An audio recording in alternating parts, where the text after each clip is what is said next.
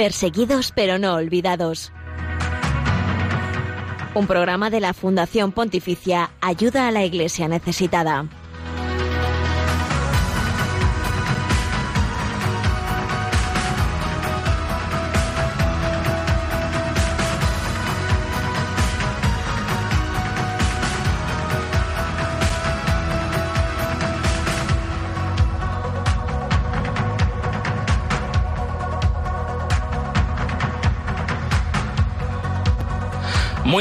Buenos días y soleados eh, y sin duda para disfrutar eh, arrancamos eh, nosotros el mes de agosto aquí en Radio María acompañándoles en este programa que es puente de información, oración y caridad con la iglesia pobre y perseguida en el mundo. Gracias por acompañarnos en Perseguidos pero no olvidados.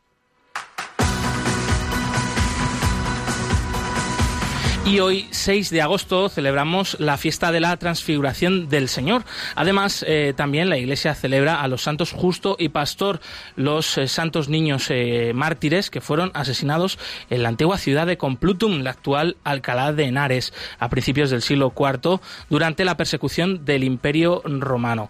Estos dos santos, su vida, el testimonio de fe que dieron, pues hasta derramar la sangre, siendo pues tan solo unos niños de 7 y 9 años, ha conmovido a generaciones y generaciones a lo largo de la historia y los santos Justo y Pastor eh, pues son patronos no solo de Alcalá de Henares, donde además están enterrados eh, en esta catedral tan estupenda, sino que mm, además son patronos de otros muchos eh, pueblos a lo largo y ancho de España. Así que felicidades a todos aquellos que estén celebrando sus fiestas grandes, sus fiestas patronales en estos días y que recuerden que estos santos niños fueron mártires como tantos y tantos cristianos que hoy en día siguen perseguidos y siguen dando con su propia vida testimonio de su fe en Jesucristo. A ellos nos encomendamos y encomendamos el programa de hoy, todas las intenciones de aquellos que estáis ya sumando, sintonizando Radio María.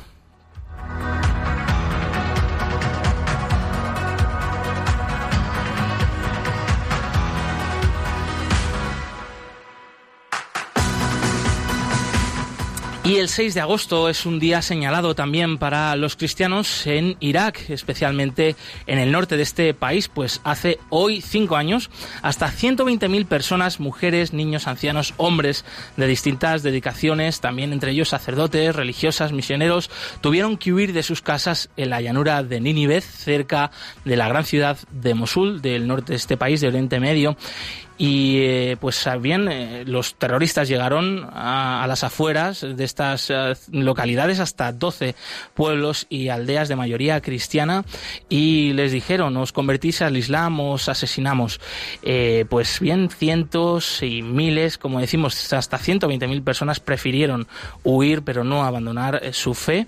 Y bien una fecha pues por un lado triste para toda la comunidad cristiana de Irak sin duda de distintas denominaciones caldeos católicos, sirio-católicos, también sirio-ortodoxos, unidos eh, en esta persecución, en el martirio, eh, como tantas veces ha dicho el Papa Francisco, el, ecumenismo de, la sangre, eh, de, los perseguidores de, los cristianos que, no miran, ¿no? sino que todos seguimos pues a, Jesucristo. Y, bien, por otro lado, esta fecha pues también es de esperanza, porque desde hace unos años estos cristianos han podido volver, han podido ir recuperando sus vidas, reconstruyendo sus casas sus iglesias. Eh, estos terroristas fueron repelidos eh, por parte de los pesmerga kurdos, también por parte del ejército iraquí con apoyo internacional hace ya pues eh, cerca de tres años.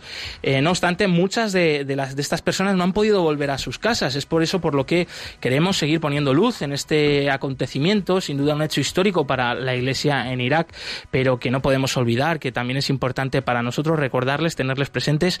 Queremos saber cuál es la situación actual, eh, que las personas que han podido volver, cómo están viviendo allí, los que no han podido volver, por qué no han podido volver, y de todo ello hablaremos en unos minutos con el padre Naim Sosandi, sacerdote sirio-católico de Caracos, la mayor eh, población de, de todo este grupo de, pueblos de la llanura de Nínive. Él es natural de allí, además estuvo sirviendo allí, vivió en primera persona pues este día horrible del éxodo cristiano de la llanura de Nínive.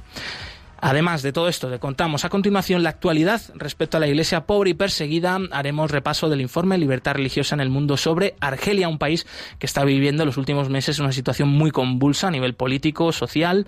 Eh, iban a tener unas elecciones eh, nacionales para elegir nuevo gobierno, eh, para comenzar una nueva etapa de mayor apertura y democracia. Se han, pues se han cancelado estas elecciones. Vamos a conocer el aspecto de la libertad religiosa allí, cómo se vive esta situación y compartir compartiremos el testimonio de la hermana Graciana, una de las protagonistas de la reciente campaña de ayuda a la Iglesia necesitada, Mujeres Extraordinarias, gracias a Dios, gracias a ti, para acompañar y apoyar las vocaciones y la vida de las congregaciones religiosas femeninas alrededor del mundo.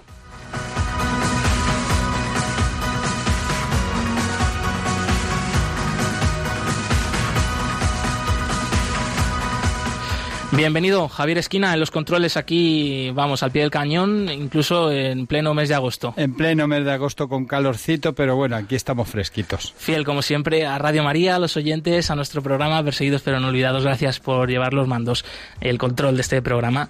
Y les recordamos, antes de continuar, que también pueden seguirnos a través de las redes sociales. Estamos en Twitter, arroba ayuda neces.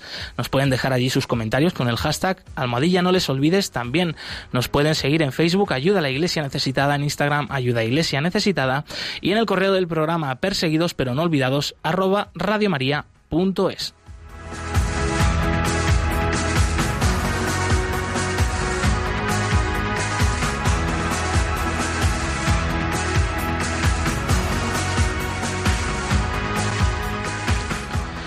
El mundo entero, pues cada semana, desgraciadamente, pues se ve conmocionado por distintos actos de violencia, algunos de ellos relacionados con persecución religiosa, que muchas veces es el tema principal de nuestro programa.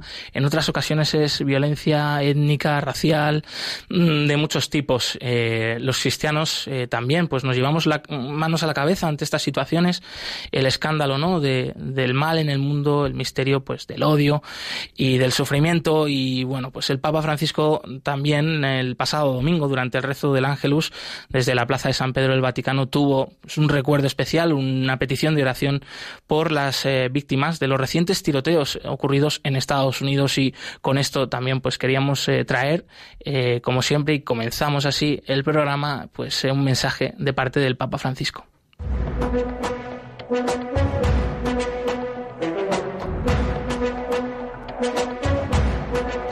En palabras del Papa.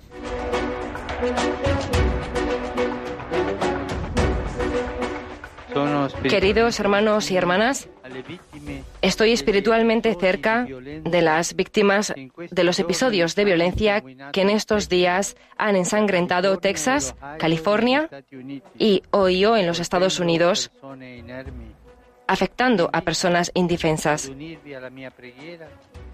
Los invito a unirse a mi oración por quienes han perdido la vida, por los heridos y sus familiares.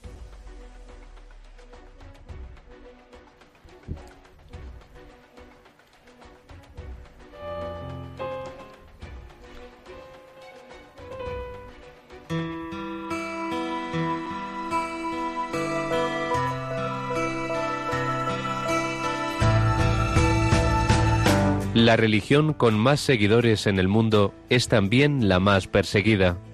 Descubre la realidad de los cristianos perseguidos y necesitados en Perseguidos pero no olvidados, un programa de ayuda a la Iglesia necesitada en Radio María.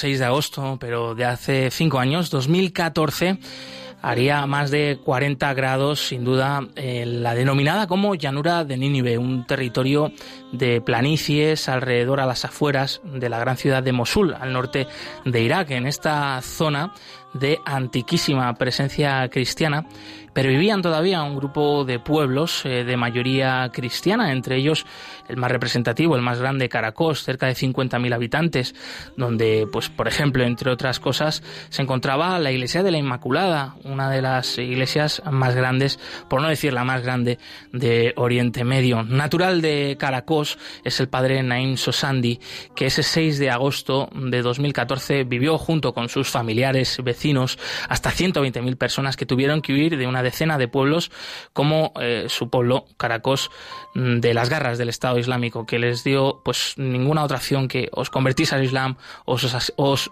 asesinamos. Ahí comenzó pues una etapa de sufrimiento eh, y, bueno que queda marcada en el corazón de todos los cristianos de Irak. Y hoy queríamos volverles a recordar y tenerles presentes para también conocer cómo se está viviendo hoy en la llanura de Nínive. Aún queda esperanza. Y tenemos al padre Naim Sosandi al otro lado del teléfono y le damos ya la bienvenida. Padre Naim buenos días bienvenido. Muy buenos días. Padre Naim, a pesar, muy bien, una alegría saludarte desde aquí, desde la radio. Ah, tantas veces que hemos hablado de este tema. ¿Aún hay esperanza, Padre Naim, a pesar de todo? Pues sí, seguro. Bueno, antes de comenzar quiero dar las gracias a, a vosotros, a de la Iglesia Necesitada, la Radio María y a todos los españoles que están ayudando de nosotros para regresar a nuestras casas, nuestras iglesias, y regresar también nuestras hogares eh, sagradas de nuestros hermanos cristianos de Irak. ¿Qué significado tiene, Padre Naim, para los cristianos de Irak esta fecha del 6 de pues agosto de 2014? Sí, no sé, tú recuerdas antes yo he dicho a ti, es un día negro de nuestra vida, porque recuerdas la historia en este día, al principio de junio del 2014. Bueno, ya ahora es muy difícil para mí recuerdo, recordar en estas fechas, eh, en estos días que vivíamos. Pues en junio del 2014 Mosul eh, eh, fue atacada y encontrada del Daesh. Pues ahí he empezado también construir a terroristas de mi país. Pues en este grupo de Daesh, como has dicho antes, cuando llegaban a una ciudad, daban a la población, a las personas que no eran musulmanes, les dieron tres opciones, convertirse al Islam, dar dinero al Daesh o abandonar la ciudad inmediatamente. Pues entonces del día 6 de agosto, este es el día de la fiesta de la transformación, pues muchas felicidades a todos en este hmm. día. Pues a las 5 de la mañana nos despertamos con el sonido de las bombas en mi ciudad, Caracos, con, bueno, de, había también otros pueblos eh, de llanura de Nínive, con, eh, pues, eh, con los dispersos, con los cañones, el, con era enfrentamiento de entre el Peshmerga, eh, eh, son eh, la policía de Kurdistán, pues que ellos que defendían las posiciones de cristianas de la llanura de Nive y con el Estado Islámico desde Mosul. Pues después de las bombas comenzaron a acercarse a una de ellas impacto de en este bombas se fueron en el, en el dentro ahí en mi ciudad Caracos muy cerca era de la casa de mi familia. Ahí murieron eh, dos niños y una chica joven. Pues entonces desde en este tiempo empiezan la gente a salir de la ciudad por el miedo eh, de sus hijos, miedo de los niños, miedo de la de futuro de nuestra de la familia. Pues eh, se estima que más de eh, 120 mil personas que huyeron al norte, eh, la región del Kurdistán de Irak, donde aún eh, se encontraban desplazados y sin hogar. Y también eh, un, un, gran número fueron otros países como Turquía, Líbano, Jordania, en Europa también y otros países como Estados Unidos. Sí, eh, fue un éxodo que al principio incluso fue prácticamente a pie. La gente no, no pudo huir eh, muchas veces de otra manera, sino que con pues una mochila al hombro, llevándose lo poco no, que no, No podíamos, no podíamos eh, coger nada. Algunas familias pueden por de los niños coger, pero hemos salido nada, de mm. nada.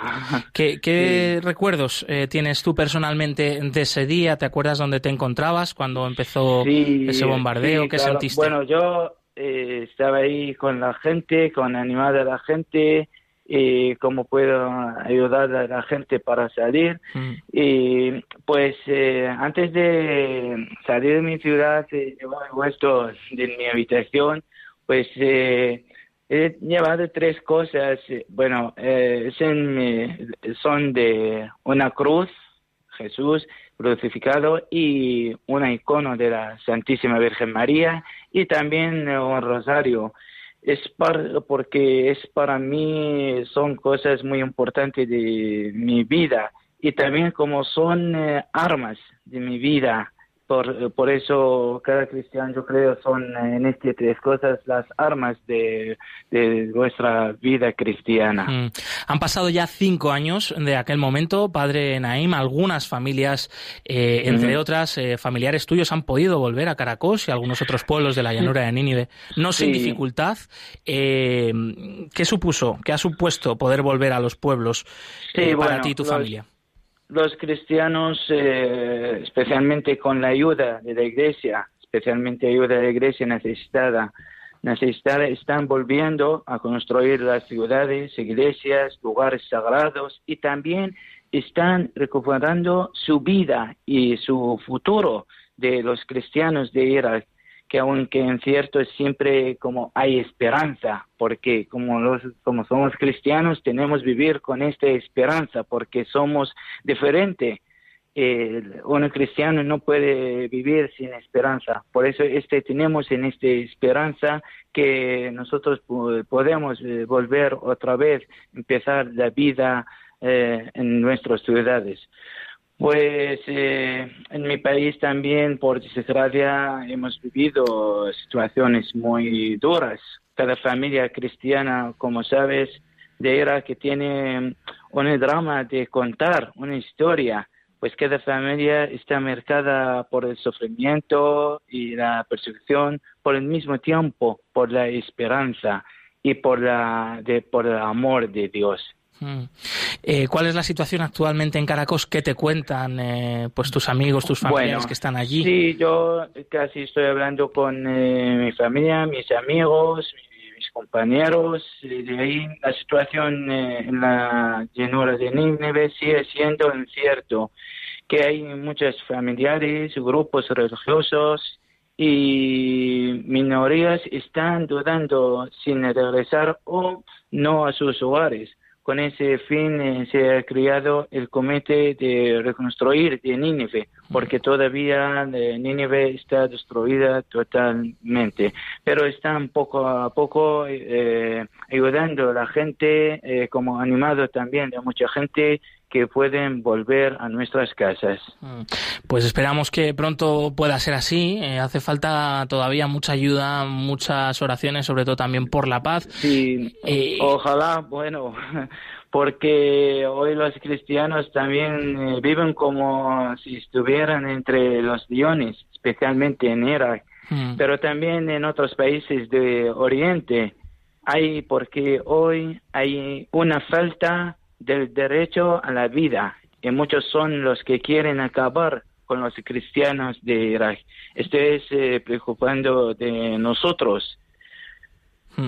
Un signo importante eh, que bueno ha llamado mucho la atención aquí eh, en Occidente, en Europa, en España, ha sido ver las iglesias destruidas, los monasterios de los primeros siglos del cristianismo.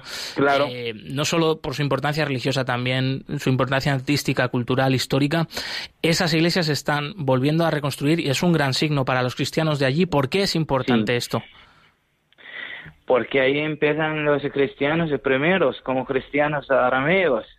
Ahí empiezan el camino de, Dios con eh, nuestro padre Abraham.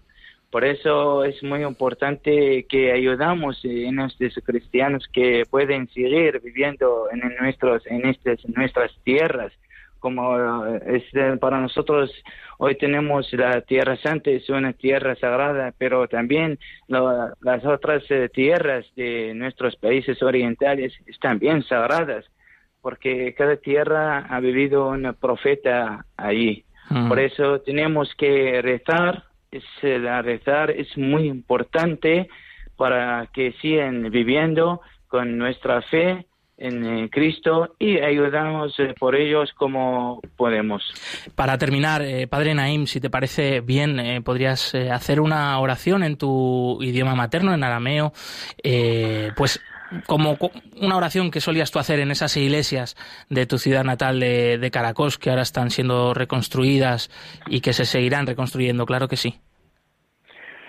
Pues en este día de la fiesta de la transformación, yo pido a nuestro Dios, eh, voy a rezar a la Santísima Virgen María, voy a rezar el, este Salve María en arameo, por la paz del mundo, especialmente por los cristianos perseguidos en el mundo y especialmente los cristianos de Irak y Siria.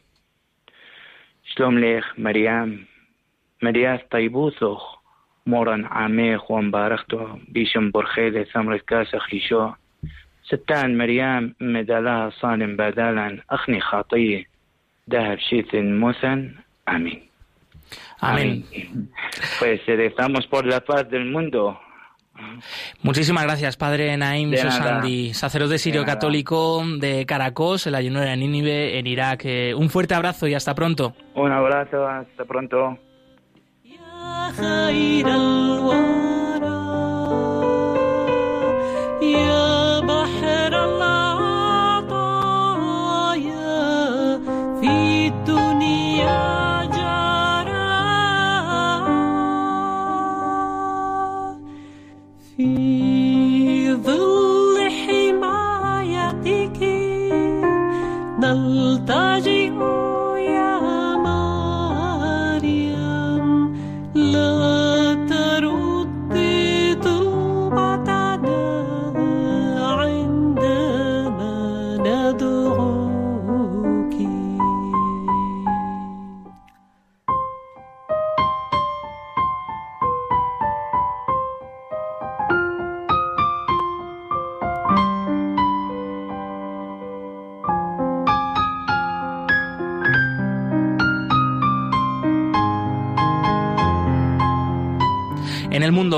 día, los cristianos, no solo de Irak, eh, sino de otras muchas partes del mundo, sufren situaciones eh, de este tipo, como la que nos acaba de contar el padre Naim Sosandi. Sin embargo, sus vidas, desgraciadamente, no son noticia. Nosotros sí queremos que aquí ellos sean noticia.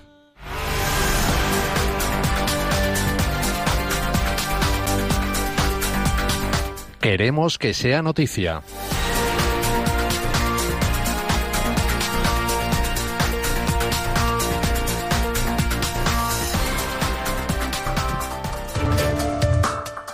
El cardenal Porras, arzobispo de Mérida, en Venezuela, declara, estamos sufriendo una economía de guerra. En Venezuela la Iglesia sufre junto al pueblo las consecuencias de esta crisis y en muchas diócesis del país el clero y otros agentes de pastoral que desarrollan una labor insustituible para paliar las carencias materiales y espirituales de la población necesitan ayuda para sobrevivir.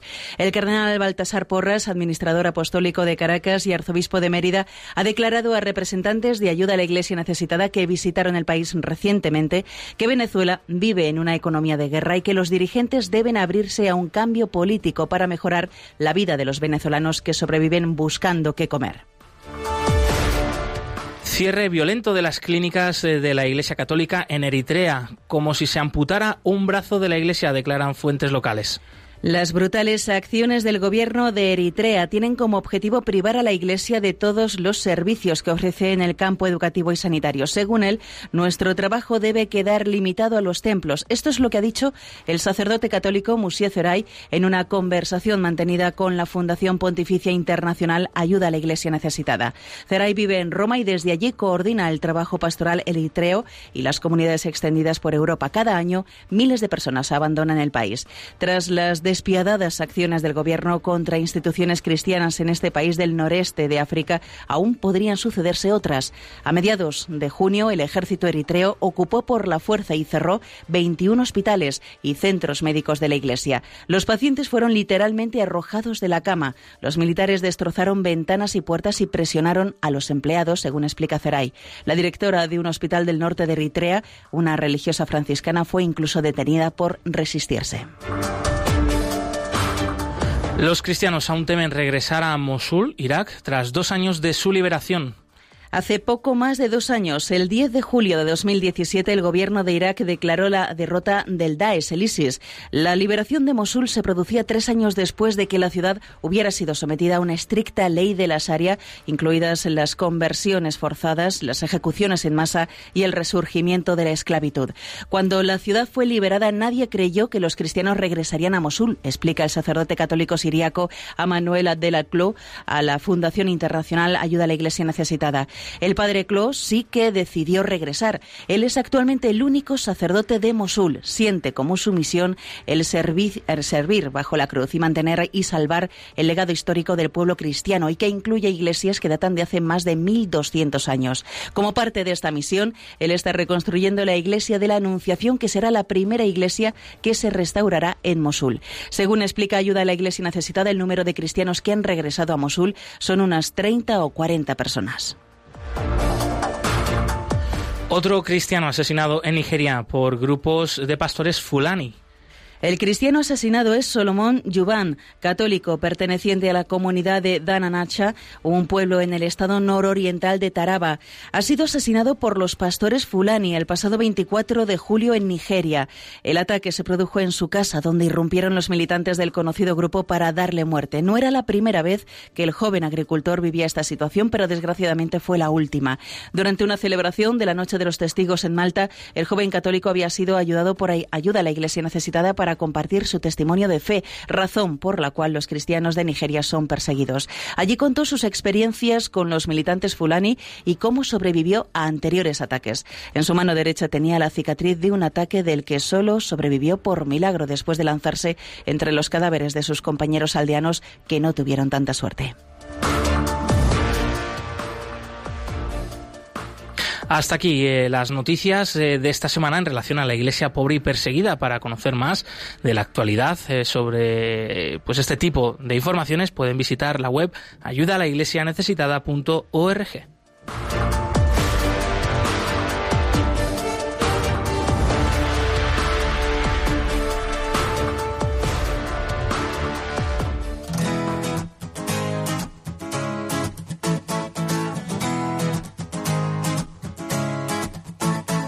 querer, me perdí por el mundo. Terminé dando tumbos sin rumbo de aquí para allá, viviendo todo a mi manera. Me creí mi propia mentira diciendo que todo era risa, que no me dolía, que solo podía y soy fuerte. Me encontré con tu amor y todo lo que pensaba que era yo se acabó.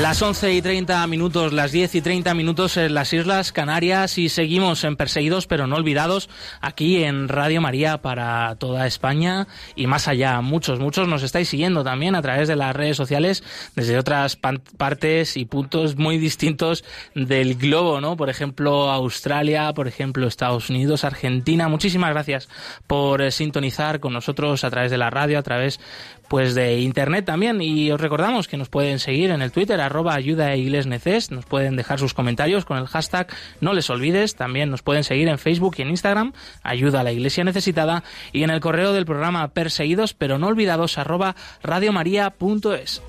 Esta vida es imposible.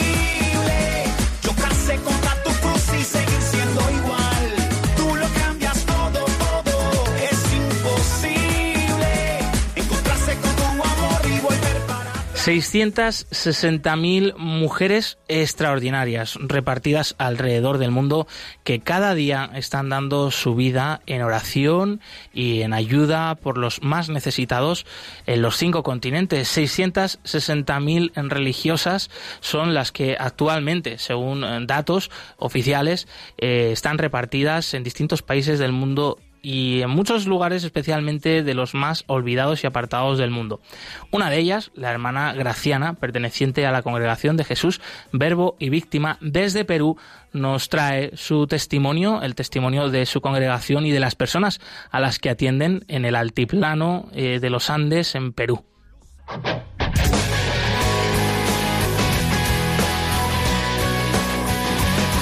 Testigos del siglo XXI.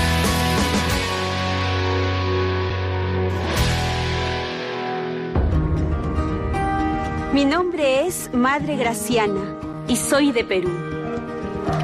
Vivo en un pueblo pequeño de la sierra donde la vida de la gente es muy difícil. Por eso estamos aquí. Aquí no reside ningún sacerdote. Por eso en el Santo Padre nos permitió asistir los matrimonios, bautizar y hacer la celebración. Pertenezco a la congregación de misioneras de Jesús Verbo y Víctima. Junto con las madres, ayudamos a la gente. Les damos felicidad y traemos esperanza.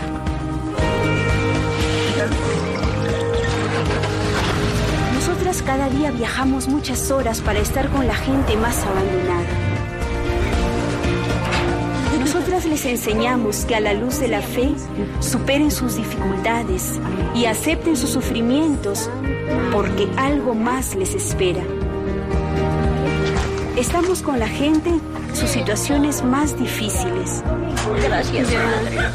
En sus enfermedades y les ayudamos al buen morir. El cuerpo de Cristo. En esos momentos, ellos no están solos.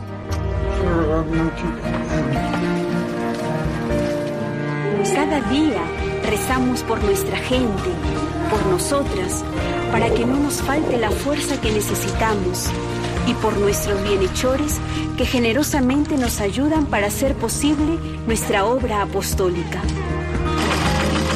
Nuestra entrega a esta gente es por amor a Dios, pero esta ayuda es gracias a nuestros bienhechores de ACN.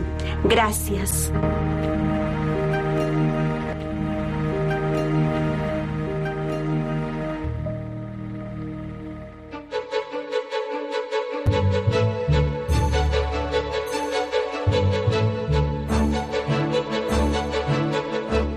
El informe Libertad Religiosa 2018 actualiza la situación de la libertad religiosa y casos de ataque contra las religiones en 196 países del mundo. No seamos indiferentes ante una realidad que afecta a millones de personas en los cinco continentes, especialmente a los cristianos en China, Irak o Nigeria. Conoce cuál es la situación de este derecho a través del informe Libertad Religiosa 2018 que edita Ayuda a la Iglesia Necesitada.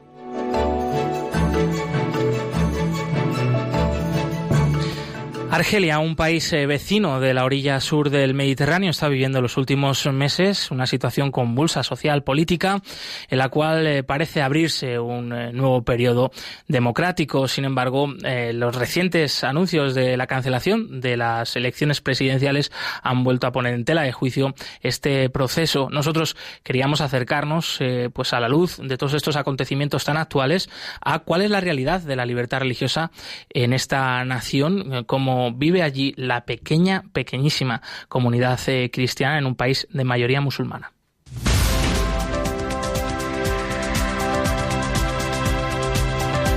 Libertad religiosa en el mundo.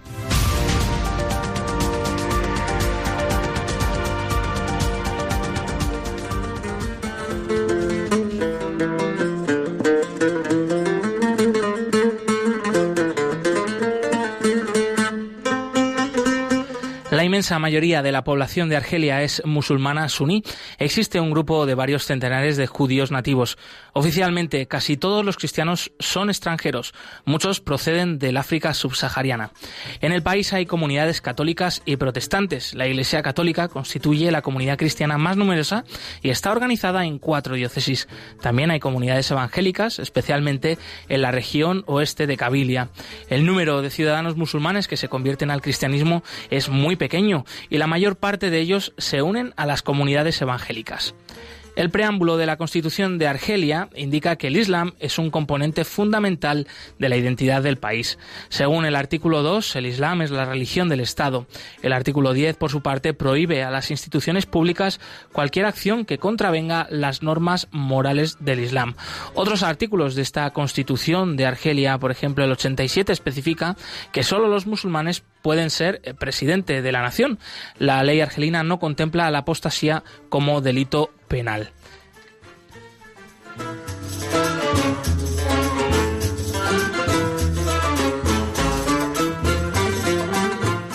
Todos los grupos religiosos de Argelia tienen que inscribirse en el registro del Ministerio del Interior antes de realizar cualquier actividad y solo se pueden reunir en locales aprobados por el Estado.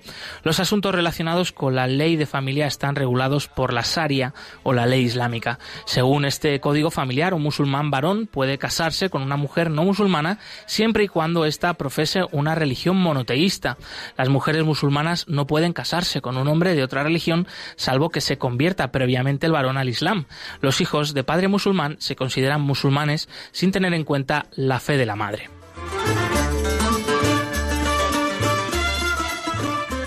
Argelia ha sido clasificada en el puesto 42 de la lista mundial de la persecución de la organización protestante Open Doors o Puertas Abiertas sobre los países en los que resulta más difícil ser cristiano. Se recogen algunos incidentes en el último informe Libertad Religiosa 2018 editado por Ayuda a la Iglesia Necesitada. Por ejemplo, el 8 de marzo de 2018, dos hermanos que habían sido arrestados en marzo de 2015 por llevar unas Biblias fueron condenados en la vista de apelación a penas de tres meses de, pis- de prisión cada uno que fueron suspendidas y a una multa de mil euros. El 2 de marzo del año pasado, una iglesia que llevaba unos seis años en funcionamiento tuvo que cerrar tras recibir unas noti- una notificación oficial. En los tres meses anteriores, tres iglesias de la región de Orán, adscritas a la iglesia protestante de Argelia, también habían sido obligadas a cerrar. En diciembre de 2017, Luis Martínez, de la Iglesia Reformada de Francia, fue deportado nada más llegar al aeropuerto de Orán. Aunque oficialmente no se ha explicado el motivo, los líderes de la Iglesia argelina entienden que es un hecho más dentro de una pauta de denegación de visados a visitantes de la Iglesia que forman parte de una política conforme a la cual las autoridades argelinas están restringiendo las posibilidades de que las iglesias de Argelia colaboren con instituciones extranjeras. Por su parte, el ministro de Asuntos Religiosos de Argelia, Mohamed Aisa, ha afirmado en más de una ocasión que los musulmanes hamadíes de Argelia están manipulados por una mano extranjera y acusado a sus líderes de connivencia con el Estado de Israel.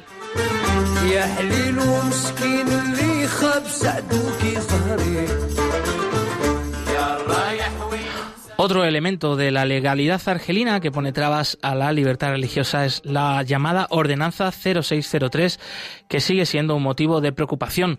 Cuando se revisó la Constitución en febrero de 2016, se perdió la oportunidad en ese momento de resolver este problema, que no se enmendó con el artículo 2, que establece que el Islam es la religión de Estado. El presidente entonces apoyó una enmienda al artículo 36 que presumiblemente podía garantizar el derecho a la libertad de religión y a no practicar o a no practicar ninguna. Sin embargo, la oposición de los musulmanes más conservadores bloqueó esta enmienda. En resumen, Argelia preocupa a la situación con relación al incremento del extremismo eh, islamista, sobre todo del autodenominado y recientemente establecido grupo Estado Islámico o Daesh, en- sobre todo en la vecina Libia. Eh, también eh, peligran y preocupan otros grupos islamistas que operan en el país.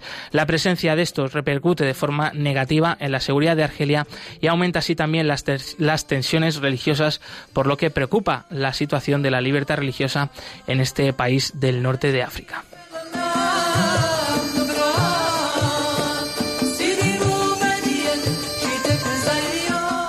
más información, el informe completo con relación a la libertad religiosa en Argelia y en cualquier otro país del mundo lo pueden encontrar en la web ayudalaiglesianecesitada.org.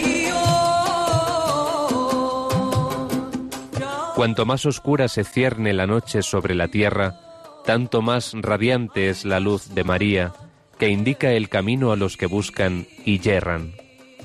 Padre Berenfried van Straten, fundador de Ayuda a la Iglesia Necesitada.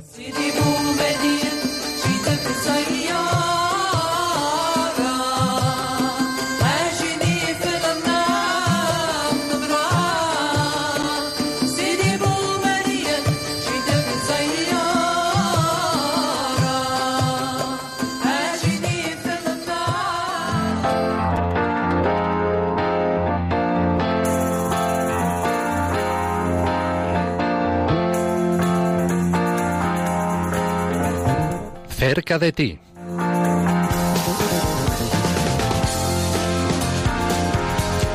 El mes eh, de agosto, pues eh, tradicionalmente, ¿no? Manda, pues es un tiempo de descanso, ¿no? De descanso en todos los sentidos. Y en el plano espiritual, eh, pues de cambiar de actividad, pero no así, de olvidarnos, ¿no? De pues que el Señor está siempre con nosotros, eh, en el momento de trabajo, en el momento del descanso, y es una parte fundamental.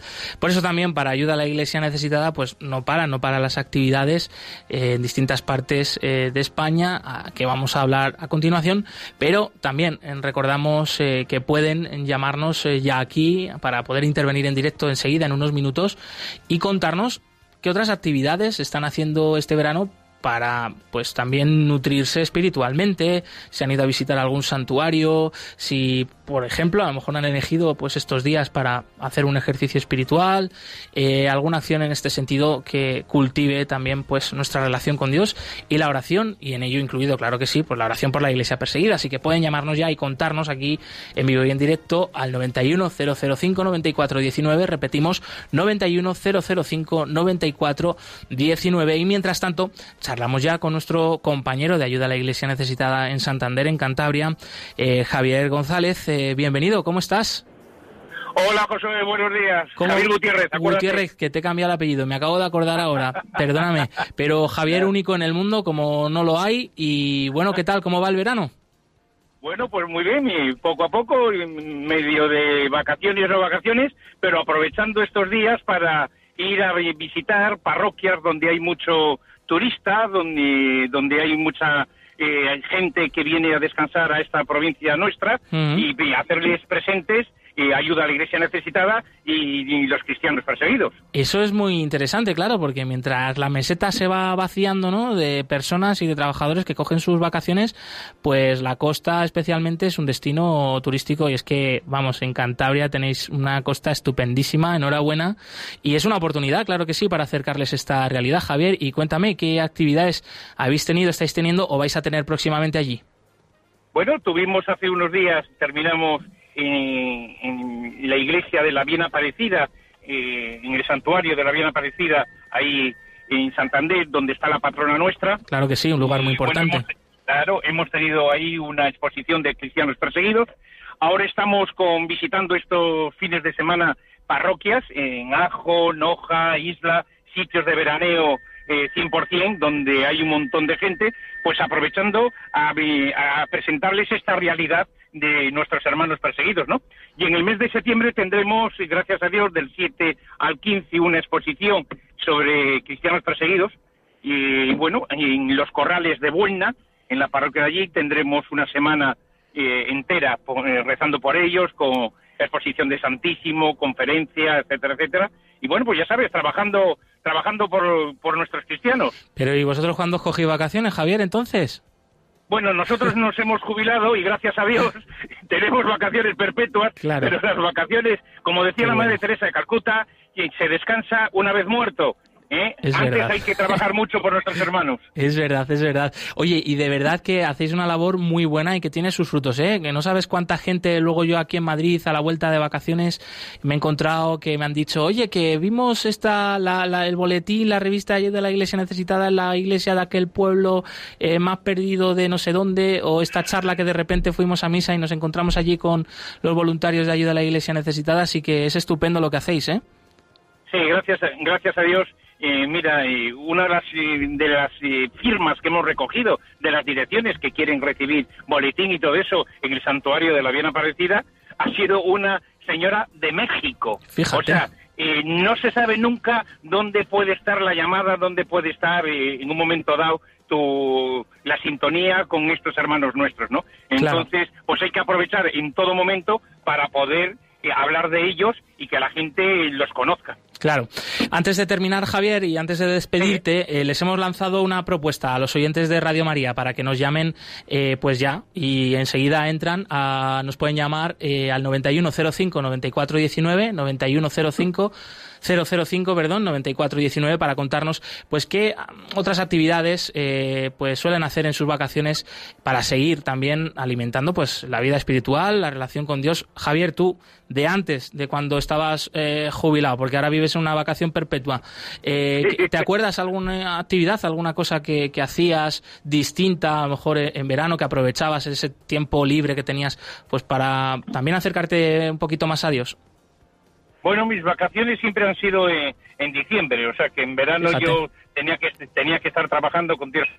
Hombre, lo que pasa que en septiembre aquí en la diócesis de, de Santander tenemos unos cursos de catequistas para todos los catequistas de la diócesis y entonces, bueno, pues preparando esos esos, Esos cursos, cursos. esos encuentros y claro, bueno, eh, descansando un poquitín igual de la actividad parroquial, Claro. pero, pero pero preparando otras cosas y para poder eh, llegar a, a más gente, etcétera, etcétera, ¿no? También ahora en estas vacaciones, eh, ahora en estas vacaciones perpetuas, pues bueno, eh, gracias a Dios estamos disfrutando de nuestra jubilación Claro. y estamos disfrutando del trabajo que hacemos, llevando a la gente ese conocimiento de nuestros hermanos perseguidos y necesitados que en muchos sitios, aunque parezca mentira, mm, es nueva, es nuevo todo, Sí, sí, todo sí. esa, todo esto que estamos comentando y hablando, y pero en cambio a otros les refresca y, y entienden de que bueno pues que tenemos mucha suerte de vivir donde vivimos, y pero hay otros hermanos que viven su fe tan fuerte, tan fuerte que da- incluso dan la vida por ello, ¿no? Por asistir a misa, a un encuentro, a un a una catequesis. Eso es, y que bueno, pues hay que ser auténticos y, y- y vivir este tesoro que tenemos, pues con, vamos, total alegría, sin complejos, que otros están jugando la vida por ello, claro que sí. Javier Gutiérrez, eh, compañero de Ayuda a la Iglesia Necesitada en Santander, un fuerte abrazo para Gloria, para el resto del equipo de Ayuda a la Iglesia Necesitada allí, mucho ánimo con esas actividades que estáis haciendo tan bien. Un abrazo. Muchísimas gracias y un abrazo para todos y paz y bien. Hasta pronto.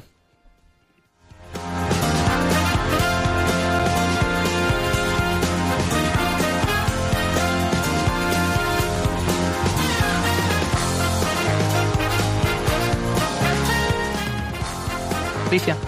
Bien, y ya, como lo hemos anunciado un par de veces, están entrando llamadas eh, para que nos contéis, eh, los queridos oyentes, aquí en vivo y en directo, qué actividades hacéis aprovechando este tiempo de vacaciones, que mm, tenemos más eh, tiempo libre, pues para cultivar nuestra vida espiritual, para no mm, olvidarnos del Señor, para eh, seguir creciendo en su relación con Él.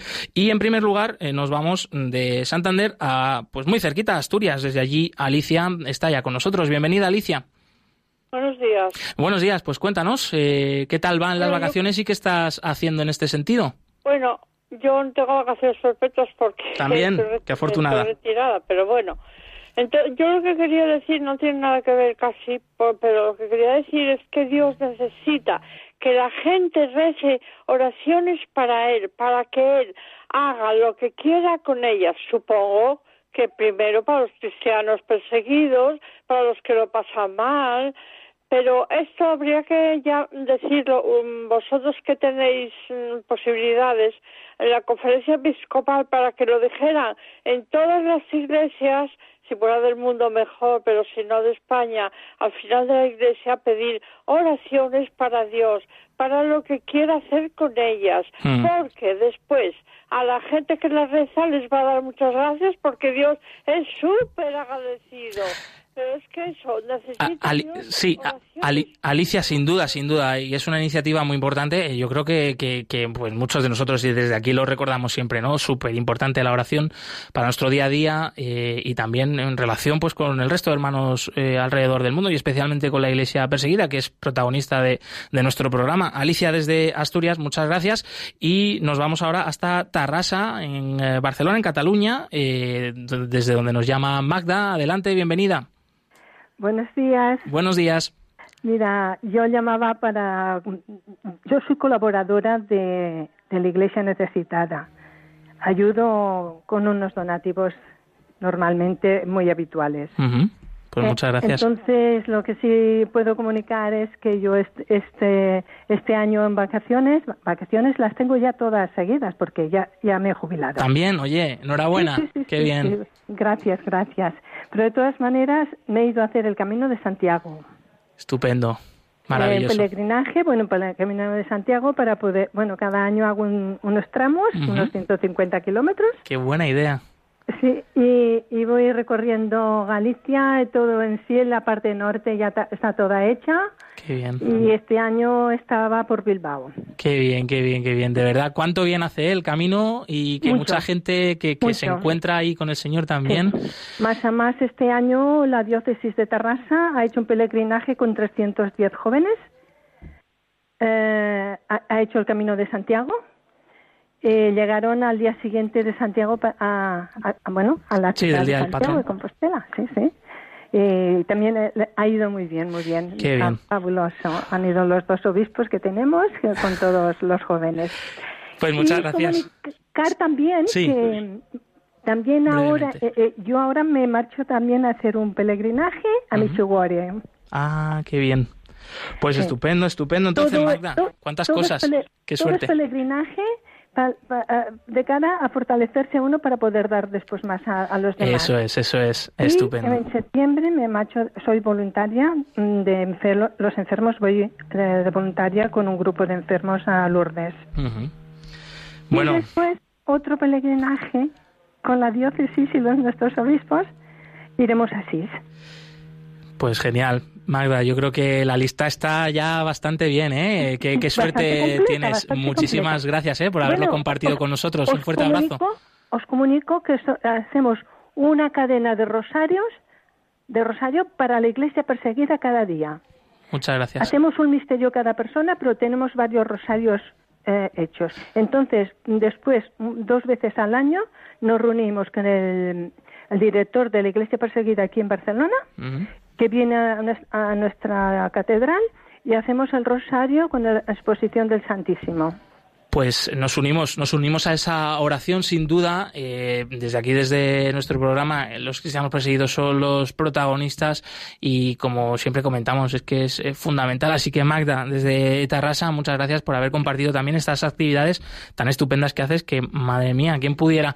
Y bien, se nos acaba el tiempo del programa. Sí, eh, te, hemos- te recordamos que hemos estado hablando con el padre Naim Sosandi, eh, sacerdote católico de Irak, que nos ha mm, pues comentado cuál es la situación actual.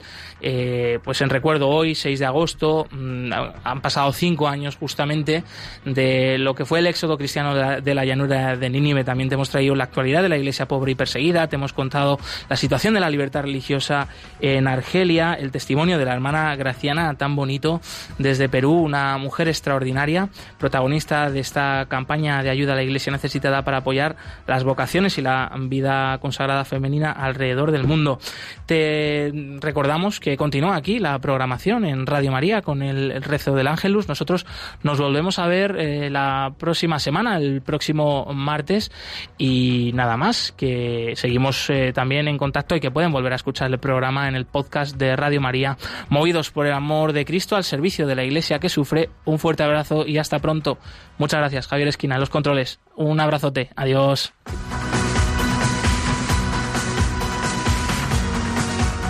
Han escuchado en Radio María Perseguidos pero no olvidados con Josué Villalón.